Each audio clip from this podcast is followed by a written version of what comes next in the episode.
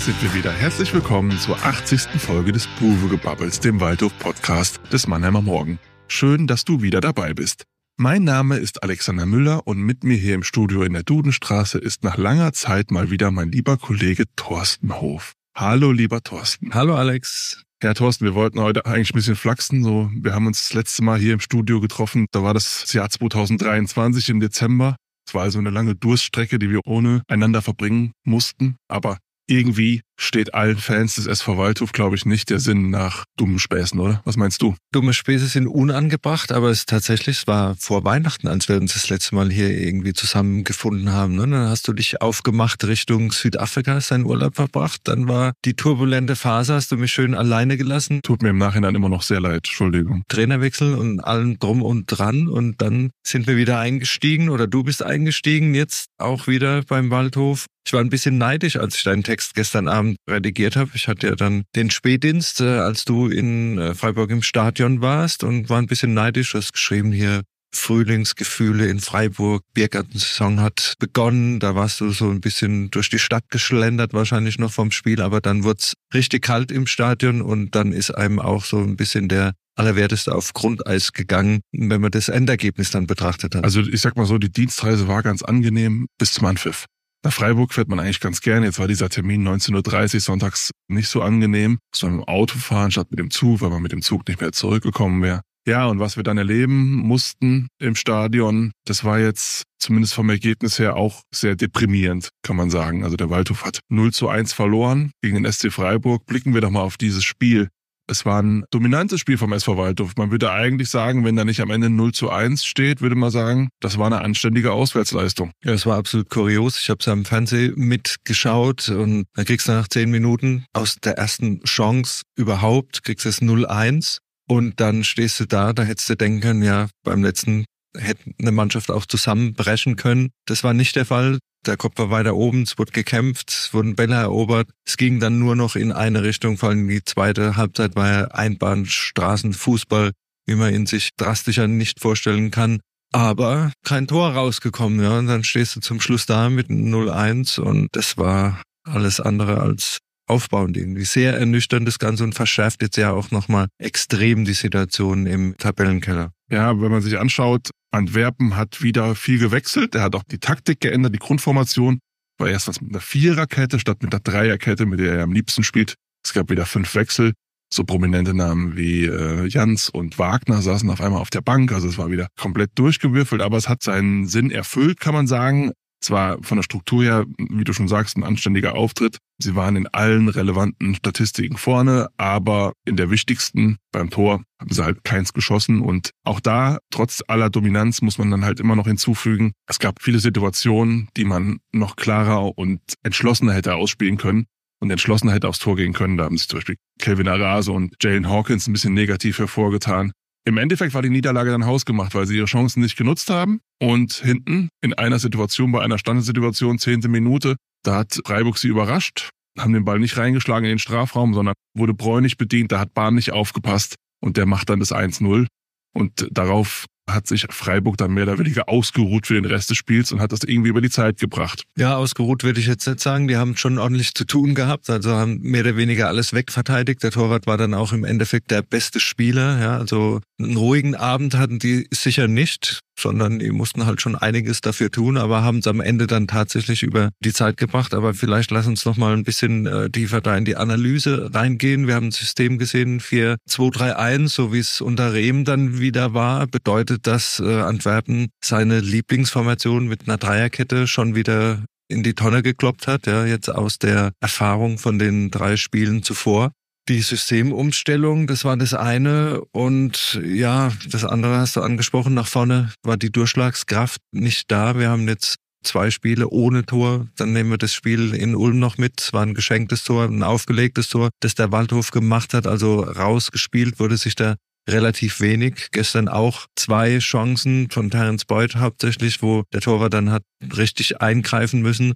Aber es waren halt viele Dinge dabei, die, das hast du ja auch gesagt, die einfach unsauber ausgespielt waren. Es sind oft diese Ansätze da, wenn man mal das Beispiel Arase nehmen will, der bekommt den Ball, es ist eine, eine Umschaltsituation, er rennt auf den gegnerischen Strafraum zu, hat eigentlich so ein, zwei Anspielstationen, zögert, zögert, zögert und läuft sich dann fest. Und von diesen Situationen hatten wir relativ viel. Auch bei Hawkins hat man das gesehen. Einmal haben sie sich gut durchgespielt gehabt und er hätte eigentlich den Ball nur noch in die Mitte zu Beug geben müssen. Die hätten über die Linie gedrückt. Und dann entscheidet er sich, selbst den Abschluss zu suchen und es wird eine klägliche Rückgabe praktisch zum Torwart. Also von den Situationen gab es dann immer noch zu viele und da muss man dann nach 27 Spieltagen auch mal sagen, da reden wir dann halt schon über Qualität. Das kann einmal passieren, das kann zweimal passieren, aber wenn man da jetzt schon so einen Trend ablesen kann über drei Viertel von so einer Saison, dann kann man jetzt auch nicht mehr sagen, das hat mit Pech oder sowas zu tun, sondern da geht es einfach schlicht und ergreifend darum, welche Qualität haben die einzelnen Spieler. Ja, da reden wir schon öfter drüber, dass einfach zu wenig Tore vorne fallen, um das auszugleichen, was man sich hinten immer wieder einfängt. Das geht ja jetzt schon über die ganze Saison. Es waren aber auch ein paar positive Dinge dabei, fand ich, gerade was die Balleroberung betrifft im Mittelfeld, was das Zweikampfverhalten betrifft. Ja, das war im Vergleich zu dem Saarbrücken-Spiel, wo so eine gewisse Passivität und auch so eine Angst, so eine Gelähmtheit irgendwie im Spiel war. Das war trotz dieses Nackenschlags, des frühen Nackenschlags zum 0-1, war die Mannschaft da, war wach, hat Bälle erkämpft. Julian Rickmann hat mir da sehr gefallen im Mittelfeld die immer wieder die Bälle geholt haben. Aber wie gesagt, das Bälle holen und das dann draus was machen, das hat halt in keinem Verhältnis gestanden. Ich mag ja deinen Optimismus und dass du auch immer im Schlechten das Gute suchst. Das ist ja auch ein sehr hervorstechendes Charaktermerkmal von dir. Allerdings muss man halt sagen, Freiburg 2 hatte in dieser Saison genau null Heimspiele gewonnen. Freiburg 2 war nicht umsonst als Tabellenletzter da in dieses Spiel gegangen, weil die waren auch mit das Schlechteste, was ich in der dritten Liga diese Saison gesehen habe. Und wenn dann am Ende dann 0 zu 1 steht, dann helfen auch die paar schönen Ansätze und der viele Ballbesitz und die vielen Torschüsse die helfen dir am Ende nicht mehr, gerade am 27. Spieltag, wenn du in so einer Situation bist, auf die wir jetzt kommen, weil am Sonntagnachmittag hat er bereits der Hallische FC, das ist ja so die Mannschaft, wo man als Waldhof-Fan denkt, vielleicht könnten wir die noch einholen. Er hatte gegen Lübeck 3-0 gewonnen, schnörkellos. Und das bedeutete, bei Anpfiff hatten die vier Punkte Vorsprung auf Waldhof. Und bei Abpfiff hatten die immer noch vier Punkte Vorsprung auf Waldhof. Und dementsprechend ist jetzt da schon eine Lücke entstanden zum rettenden Ufer das Motto überm Strich schwierig. Ja, das bedeutet, dass du jetzt Richtung überm Strich schon mal hinterherhinkst und auch ein Sieg äh, dir nicht hilft, wenn Halle Punkte liegen lässt. Ne? Dann bist du immer noch hinten dran. Der nächste ist dann Bielefeld mit 29 Punkten. Oben drüber, da brauchen wir erst gar nicht mal hingucken. Ich glaube, der nächste ist dann äh, Victoria Köln mit 35 oder so. Die oder? sind im Normalfall weg. Wenn die nicht total einbrechen, sind die Teams drüber eigentlich nicht mehr zu erreichen. Also vor allem ich meine, wir reden ja hier von der Punkteausbeute des SV Waldhof. Sieben Spiele, vier Punkte im neuen Jahr. Das ist die Realität. Also die bittere Realität, kann man sagen. Vor allen Dingen, man muss ja dazu sehen, gerade das Beispiel Lübeck, sieben Spiele mit dem neuen Trainer, ein Sieg. Und gegen wen war der Sieg? Gegen den SV Waldhof, ja. Sind dann halt auch immer so Puzzleteile, die sich jetzt so langsam zusammenfügen. Auch jetzt Spiel beim Schlusslicht, da wo du eigentlich denkst, da kann man was holen, wieder null Punkte das sind dann tatsächlich jetzt so Spiele, die dir langsam äh, das Genick brechen, langsam aber sicher. Um es mit Louis van Gaal zu sagen, die Tod- oder Gladiolenspiele. Do or die. Und da sind sie jetzt zuletzt leider immer gestorben. Ne? Gladiolen schießen jetzt im Moment nicht so aus dem Boden, würde ich sagen. Wahrlich, wahrlich nicht. Ja, Marco Antwerpen hat sein viertes Spiel als Trainer des SV Waldhof am Sonntag bestritten und seine Startbilanz, wie soll man es ausdrücken? Schlecht, verheerend. Ganz krass muss ich sagen, ich muss den Trainer wechseln nach so einer Bilanz. Ja, im Normalfall schon. Das wird wahrscheinlich nicht passieren. Aber er ist als Retter geholt worden. Man kennt ihn ja als Feuerwehrmann im alter Ruf voraus. Er kann Mannschaften so schnell so ummodeln, dass sie wieder erfolgreich spielen. Und es hat nicht funktioniert. Wir haben eben schon angesprochen, dass er auch in Freiburg wieder die Mannschaft umgeworfen hat, komplett. Er versucht alles, aber ich meine, es war ja von der Leistung auch eine Besserung zu sehen, aber ein Punkt hat er geholt in vier Spielen, hat selber gesagt die Ergebnisse sind nicht so, wie ich mir das vorgestellt habe. Überraschung, Überraschung. Ja, man muss es einfach ganz klar sagen, der Trainerwechsel-Effekt ist absolut verpufft oder äh, war gar nicht zu erkennen. Das 2-2 gegen Münster war ja schon mit Glück, ja. Da möchten wir immer noch erinnern an Cello Segers Sonntagsschuss, der da zum Schluss äh, noch eingeschlagen ist. Ja. Den musste natürlich auch mit Vorsicht genießen im Nachhinein. Und wie gesagt, du sagst es, die Ergebnisse sind einfach nicht da und es ist kein Effekt zu erkennen es wird jetzt auch schon viel gemacht. Ja, es wird die Taktik umgestellt, äh, die Formation wurde umgestellt, hat nicht gefruchtet. Jetzt sind wir wieder bei der Formation, die sein Vorgänger hatte. Es wurde versucht, mit positiven Dingen an die Mannschaft ranzugehen. Es wurde versucht, die Mannschaft auch mal hart anzufassen, also so bisschen auch bloßzustellen, so nach dem Motto, oder einzelne Spieler zu zeigen, so geht's nicht weiter, heißt äh, Startelf nächstes Mal nicht im Kader, und umgekehrt. Ja, also da wurden schon alle Maßnahmen ausprobiert.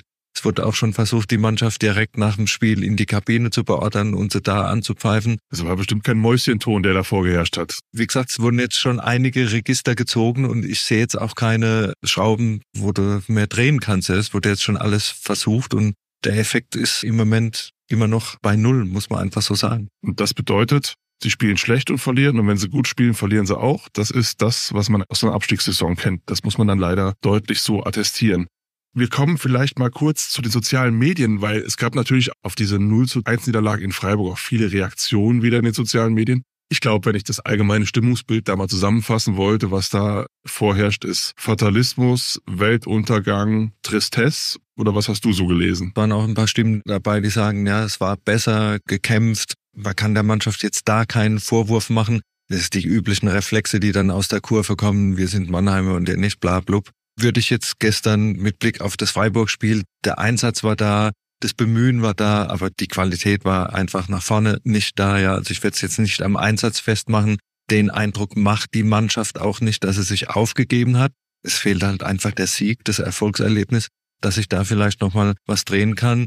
Und so hat sich auch in den sozialen Medien ein bisschen gespiegelt. Es waren Stimmen dabei, die das anerkannt haben. Das waren natürlich auch die Stimmen dabei, die jetzt alles abschenken und schon die Reisepläne für die Regionalliga eruiert haben für nächstes Jahr. Es waren auch äh, Stimmen dabei, wie ich lese immer gern Neid hat raus. reflexartig, ne? Man kennt sich anders. Einer ist schuld dran, ja. Aber erstaunlicherweise zum Thema Trainer hält sich da relativ in Grenzen. Aber es ist schon so eine Stimmung da, dass man da jetzt auch nicht mehr groß dran glaubt, ja. Und es wurde jetzt ja vor dem Freiburg-Spiel nochmal der große Aufruf mitzugehen. Es wurden Banner aufgehängt am Trainingsplatz, ihr müsst brennen, ne, wenn man sich für eine Mannschaft entscheidet. Ich glaube, das Brennen war noch so ein bisschen da, aber mittlerweile, ja, es äh, schleißt sich langsam so eine Stimmung ein, wo man auch so ein bisschen den Glauben verliert. Deswegen bin ich mal gespannt, wie der Zuspruch jetzt am Samstag gegen Regensburg ist. Ja, es ist insgesamt so ein bisschen das Gefühl, die Lichter gehen aus, ja. Die Drittliga-Lichter gehen zumindest aus wenn man insgesamt auf den Verein blickt, die sportliche Misere, die im schlimmsten Fall jetzt in der Regionalliga enden könnte, ist ja das eine. Aber es gibt ja auch noch ein paar andere Baustellen. Was uns so in den vergangenen Wochen aufgefallen ist, ich meine, man kann sicherlich davon sprechen, dass der SV Waldorf in der schlimmsten Krise steckt, vielleicht seit dem Jahr 2003.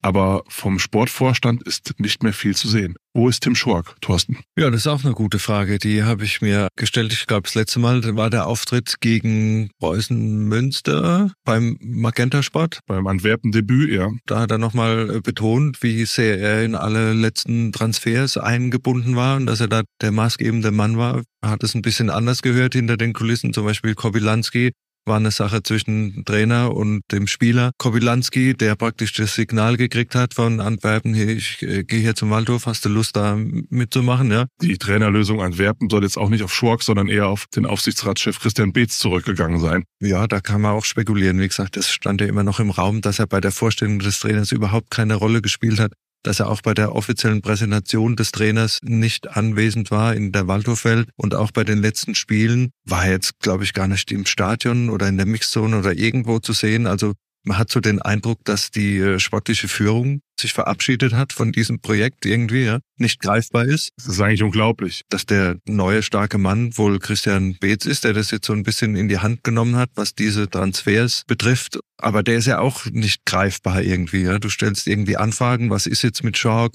Rückt er auf die Komposition? Gibt es einen neuen Sportdirektor? Ihr müsst ja auch mal gucken, was macht der nächstes Jahr? Man müsste jetzt langsam auch mit der Kaderplanung beginnen müsste ich auch vielleicht den Plan B zurechtlegen. Was passiert in der Regionalliga? Da stellst du Fragen, da kriegst du überhaupt keine Antwort. Ja, also passiert alles im luftleeren Raum. Wir haben keinen Geschäftsführer, der auf der Geschäftsstelle tätig ist. Es geht jetzt auch um Lizenzierung Richtung dritte Liga, Richtung Regionalliga muss ja alles angegriffen werden und man hat so ein bisschen den Eindruck, dass dieser Tanker, dem das Wasser schon im Maschinenraum steht, dass dieser auch noch auf der Kommandobrücke irgendwie so ein bisschen verlassen wirkt, wie so ein Geisterschiff, das im Bermuda-Dreieck da äh, im Kreis fährt und so langsam aber sicher verschwindet, um dieses Bild mal zu bemühen. Das ist aber sehr schön. Du hast einen vergessen dabei deiner Aufzählung. Du hast ja völlig recht, aber da gibt's ja noch den Kapitän, der dann anordnet, Frauen und Kinder zuerst von Bord, und das ist ja der Präsident. Und von dem hört man auch nichts. Das ist so die Gesamtgemengelage. Der Verein stürzt ab, der Sportvorstand taucht ab, es gibt keine Verantwortlichkeiten in irgendeiner Art und Weise. Da muss man halt unterm Strich sagen, das ist eine verheerende Außendarstellung auch, die der SV Waldhof jetzt abgibt. Weil auch im Falle eines Abstiegs, eines mittlerweile, wie ich finde, sehr wahrscheinlichen Abstiegs, muss es ja irgendwie weitergehen. Es muss ja mal ein Plan entwickelt werden, wie stellen wir uns überhaupt auf, wenn man das denn will. Oder vielleicht sagt auch die Familie Beetz, wir wollen es dann nicht mehr machen. Wobei er bei der Jahreshauptversammlung hat Präsident Beetz noch gesagt, ich gehe auch mit in die vierte Liga. Aber wenn ja, ist er bereit, nochmal so viel Geld zur Verfügung zu stellen, dass auch der Wiederaufstieg angegangen werden kann. Also es sind ja alles drängende Fragen, die jetzt so auf der Hand liegen und es herrscht das große Schweigen. Ja, Wiederaufstieg wird was kosten und das, was man so hört, ist auch die Einnahmenlage im Moment eher katastrophal überschaubar. Wie gesagt, wir haben weiter die Situation, dass der Hauptsponsorendeal äh, auf letzter Minute ja nicht das eingebracht hat, was man vielleicht hätte erwirtschaften können dass weiter der Rücken blank ist, der Ärmel ist blank. Ich denke, da tut sich auch nichts mehr Richtung Saisonende. Also ich verrate nicht zu viel, wenn ich sage, mit dem Geld vom Hauptsponsor kann man Terence Boyd nicht bezahlen für eine Saison. Das sind ja Dinge, die dazukommen. Äh, Verpflichtung Terence Boyd, äh, Verpflichtung neuer Trainer, den alten Trainer noch auf der Payroll, Kobylanski und so weiter und so fort. Das sind ja alles Dinge, die noch on top kommen. Ja. Der Kader wird ja nicht wesentlich verkleinert. Wenn haben wir als Abgang gehabt, Gattermeier ausgeliehen, Taz nach Ferl, also da hast du jetzt keine großen Erlöse. Das andere kam dazu. Das muss ich ja rechnen Richtung Saisonende. Und ich glaube, da wurde jetzt nochmal ordentlich Geld in die Hand genommen. Und wenn das praktisch die Spielung runtergeht, dann äh, hast du da auch ein Problem, was nochmal on top kommt. Wie gesagt, äh, Finanzierung Regionalliga Richtung Wiederaufstieg und noch die Altlasten sozusagen abtragen. Also das wird dann auch nochmal teuer. Ja? Es gilt halt auch die Flurschäden zu beseitigen, die in den letzten Jahren im Sponsoringbereich entstanden sind. Also da genießt der SV Waldhof jetzt auch nicht das beste Image in der Mannheimer Wirtschaft. Das muss man dann halt auch klar sagen. Ja, also es gibt so unfassbar viele Baustellen. Da wird viel zu tun sein. Das stimmt. Ja, kommen wir trotzdem wie immer zu unserer Lieblingsrubrik, die drei Fragezeichen.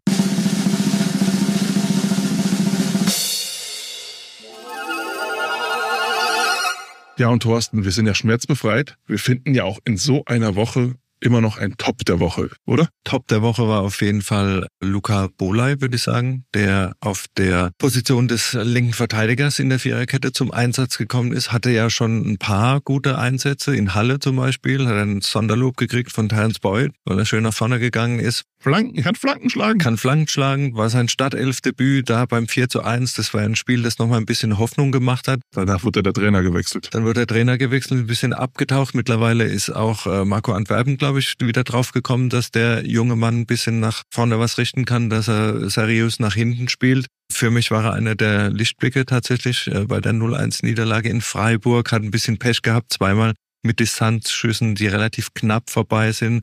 Also hätte man ihm auch gewünscht, dass er da vielleicht sich noch hätte eintragen können in die Torschützenliste, aber es war wirklich einer der positiven Dinge und der, der Lichtblicke. Und da muss man auch sehen, es hat die Möglichkeit dann gegeben, Jonas Karls ein bisschen weiter nach vorne zu verschieben, der seine Vorzüge vielleicht auch in den Offensivaktionen hat. Also diese linke Seite war, glaube ich, jetzt. Das sah schon wirklich sehr, sehr anständig aus. Vielleicht noch kurz ein Wort von mir zu Bolai. Antwerpen ist ja dafür bekannt und macht's auch, dass er sehr, sagen wir mal, krasse Wechsel vollzieht. Also sprich, dass man in einem Spiel in der Startelf steht und dann im nächsten, wenn man irgendwie nicht zum Gegner passt, auf der Tribüne sitzt oder wenn man nicht ordentlich trainiert hat. Sehe ich gerade bei jungen Spielern ein bisschen problematisch, äh, diese, diese harte Vorgehensweise. Wenn ich jetzt mir Bolai angucke, ist ein junger Kerl, und wenn man dem halt sagt, du darfst auch mal einen Fehler machen und bleibst trotzdem drauf oder zumindest im Kader und bekommst wieder deine Chance, so muss man den eigentlich aufbauen. Ich glaube, bei so jungen Spielern kann man auch schnell mal das Selbstvertrauen brechen, wenn man halt sie mal spielen lässt und dann bei einer schlechten Leistung gleich wieder runternimmt. Ich glaube, ist auch nicht so förderlich. Ja, wobei, wie gesagt, er hat sich empfohlen, glaube ich, für weitere Einsätze. Und wenn das äh, System so beibehalten wird, dann denke ich, sind Klünter und Bola auf der Außenposition im Moment gesetzt. Kommen wir zum Flop der Woche. Ja, Thorsten, ich denke, ich halte mich beim Flop der Woche. In so einer tristen Woche sollte man sich da kurz halten. Der SV Waldhof ist schon wieder letzter in der Auswärtstabelle. Man, man kann es kaum glauben, war ja schon in der Vorsaison so ein Thema. Da haben sie sich noch irgendwie gegen Ende auf den viertletzten Platz in der Auswärtstabelle gerettet, haben sieben Punkte geholt aus 13 Spielen ja, man kann jeden Waldhof-Fan, der da auswärts mitfährt, äh, nur mitleiden. Ja, ist so absolut. Und wie gesagt, da müssen wir keine großen Worte drüber verlieren. Das ist einfach auch eine Bilanz, die in die Richtung zeigt, in die es eventuell gehen könnte. Kommen wir zu unserem Kuriosum der Woche. Wir haben schon angesprochen, wie einseitig dieses Spiel in Freiburg ausgefallen ist. Ja, und dann gibt's da Statistiken dazu, die genau diese Einseitigkeit auch belegen. Und es sind eigentlich unglaubliche Statistiken, dass man mit solchen Werten ein Spiel verlieren kann. Ja, wir haben mal gewühlt in der Statistikkiste und Wir haben rausgefunden, oder es ist ja auch schnell einzusehen, am Sonntagabend, wir hatten 16 zu 4 Torschüsse für den Waldhof. Wir hatten ein Ballbesitz von 67 Prozent. Wir hatten ein Eckenverhältnis von 13 zu 1. Und jetzt nochmal, um auf die Torschüsse zurückzukommen, da gibt's dann so einen Quotient, wo man sagt, wenn man so und so oft aufs Tor schießt, dann ist es relativ wahrscheinlich, dass man so und so viel Tore erzielt. Expected Goals. Die lagen da bei 2,09. Und was haben wir? Null, ja. Also wir sind da vorbeigeschrammt ordentlich an diesem Wert. Und auch was den Ballbesitz betrifft, das sind ja Manchester City, äh, Pep Guardiola Werte, ja. Mit, Hör auf mit solchen Begriffen nach so einem Spiel, bitte. Mit 70 Prozent Ballbesitz. Aber die Frage, diese Ballbesitzquoten, die sind natürlich für den Hintern, weil du musst halt auch was draus machen und das hat der Waldorf halt nicht getan. Also für so eine Dominanz haben sie eigentlich unterm Strich dann zu wenige klare Torchancen rausgespielt. Das muss man dann halt auch sagen. Wir haben eben Arasa Hawkins und so weiter angesprochen. Der einzige, wo man dann immer davon ausgehen kann, dass der was draus macht, ist Boyd gewesen. Bei allen anderen ist beim Thema Effizienz, Entschlossenheit noch verdammt viel Luft nach oben. Ja, und wie gesagt, die 16 Torschüsse, ich glaube, davon waren drei aufs Tor, die richtig gefährlich waren, ja, und die anderen waren entweder daneben oder zu schwach oder die unbedingt so als, als äh, klare Chance zählen willst, ist nochmal. Traue keiner Statistik, die du nicht selbst gefälscht hast. Ja, Thorsten, das alles führt uns zur Gretchenfrage. Wie ist der SV Waldhof noch zu retten? Ja, ist der Waldhof überhaupt noch zu retten? Das ist die Gretchenfrage. Und wir gucken da vielleicht mal aufs Restprogramm, was da noch ansteht. Jetzt am kommenden Samstag. Regensburg zu Hause. Regensburg zu Hause. Tabellenführer noch. Sind Tabellenführer. Haben aber zuletzt ein bisschen geschwächelt. Ne? Zwei Spiele am Stück nicht gewonnen, haben dieses legendäre, haben sie in, in Sandhausen, haben sie in einer Viertelstunde 3-0 geführt und 6-3 verloren am Ende. Ja, und dann kommt Viktoria Köln, dann geht's nach Bielefeld, Dortmund zu Hause, dann geht's nach Haching. Ne, zu Hause gegen Haching. Zu Hause gegen Haching, genau. Dann geht's nach Duisburg, dann Essen zu Hause, Ferl auswärts, Ingolstadt auswärts, äh, Sandhausen zu Hause und dann das große Finale ganz weit weg im tiefen Sachsen in Aue. Ja. Das ist das Restprogramm. Das liest sich eigentlich machbar. In der normalen Waldhof-Saison in den letzten vier Jahren hätte man gesagt, ja, ja gut, Regensburg Spitzenreiter, aber ansonsten, da können wir schon, da können wir schon ordentlich punkten. Aber in der aktuellen Verfassung, das ist halt überhaupt nicht zu prognostizieren. Man muss halt sagen, das sind halt elf Spiele und dadurch, dass sie jetzt so schlecht gepunktet haben zum Jahresstart, müssen sie davon jetzt, sagen wir mal, sechs gewinnen, haben jetzt 24 Punkte.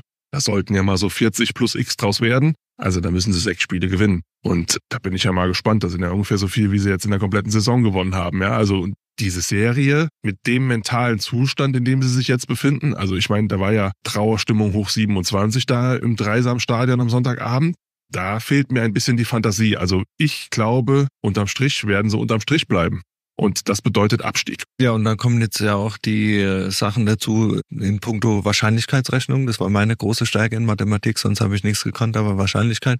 Da habe ich ein bisschen dann doch ab und zu mal was ausgleichen können. Und da ist es jetzt auch wirklich schwierig, wenn du das einfach mal hochrechnest im Vergleich dazu, dass die Torgefährlichkeit und die Durchschlagskraft, dass die weiterhin nicht gegeben ist. Also jetzt ist auch ein Terence Boyd da. Ja? Wir haben jetzt eigentlich einen Stürmer, den du bedienen könntest in der Box. Aber auch wenn du dir andere Stürmer anguckst, die Isaiah Hammond, dem hat irgendwie jemand den Stecker gezogen vor der Winterpause. Da hat er in der Hinrunde noch einigermaßen äh, ein paar lichte Momente, wo du sagst, wenn du den bringst, da kommt noch mal Bewegung rein, da kommt noch mal Gefahr rein. Auch Kennedy Okpala, der ja in der Hinrunde so ein bisschen der Aufsteiger war, der hat bei seinen letzten Auftritten, als er eingewechselt wurde, vogelwilde Harakiri-Aktionen im gegnerischen Strafraum, wo du jedes Mal Angst um die Gesundheit des Gegenspielers haben müsstest völlig überdreht, übermotiviert, gehen auch langsam die Alternativen aus, die du noch reinbringen kannst. Äh, Abifade in Ulm, also in Aalen gegen Ulm reingekommen, er das Gegentor noch verursacht. War jetzt auch gestern der erste, der eingewechselt wurde. Ich frage mich, was ist mit Minus Guras? War gestern wieder auf der Bank, zuletzt zweimal nicht im Kader. So ein Spieler kannst du doch eigentlich brauchen und den kannst du doch noch mal bringen. Aber das sind auch die Alternativen einfach im Moment nicht mehr da. Und wenn weiter so die Durchschlagskraft ist, wie sie im Moment ist, und du hast nichts mehr, was du von der Bank bringen kannst, was irgendwie gewinnversprechend ist, dann bin ich bei dir und sag auch mit Blick auf das Restprogramm, das eigentlich äh, vordergründig so aussieht, als ob du da noch ein paar Punkte holen kannst, da muss es schon mit sehr viel Goodwill zugehen, dass es vielleicht doch noch reicht am Ende und Daumen drücken, dass Halle vielleicht irgendwie auf der Stelle tritt. Da habe ich jetzt nicht das genaue Restprogramm von denen im Kopf, aber die gewinnen halt ihre Spiele, die sie gewinnen müssen. Heimspiele gewinnen sie zumindest. Und äh, auch das relativ souverän, ja. Und äh, hast du gesehen, gegen Lübeck 3 zu 0 in Gefahr gewesen. Und ja, also ich bin da eher auch bei dir, dass ich da skeptisch bin, was den Klassenerhalt betrifft. Ja, lieber Thorsten, triste Perspektiven, mit denen wir uns für heute schon wieder verabschieden. Das war's auch wieder mit unserer heutigen Folge. Wenn ihr Feedback oder andere Ideen habt, meldet euch doch bitte. Unsere E-Mail-Adresse ist podcast.mannheimer-morgen.de und lasst uns ein Like da, damit ihr auch in Zukunft keine Folge mehr verpasst. Wir melden uns wieder am 13. März nach dem Auswärtsspiel bei Viktoria Köln. Tschüss, sagt Alex Müller und Thorsten Hof.